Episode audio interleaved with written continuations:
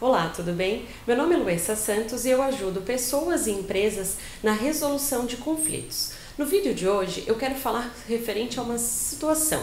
Você realizou um contrato de compra e venda de imóvel com promessa de pagamento, fez toda a quitação do contrato e o atual proprietário se recusa a transferir o imóvel para o seu nome.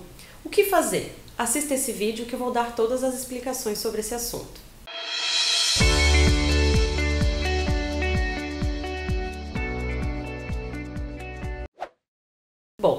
Hora de adquirir um imóvel com contrato particular com promessa de compra e venda para transferência e aquisição de imóvel, e se o proprietário se recusar no final, por qualquer motivo que seja, de transferir o imóvel para o seu nome, ou seja, realizar a alteração da escritura, você deve procurar um profissional, um advogado de sua confiança ou a defensoria pública, para ingressar com o processo denominado ação de adjudicação compulsória de imóvel onde, trazendo ao processo todas as provas que você adimpliu o contrato, você irá pedir para que o judiciário faça essa transferência judicialmente.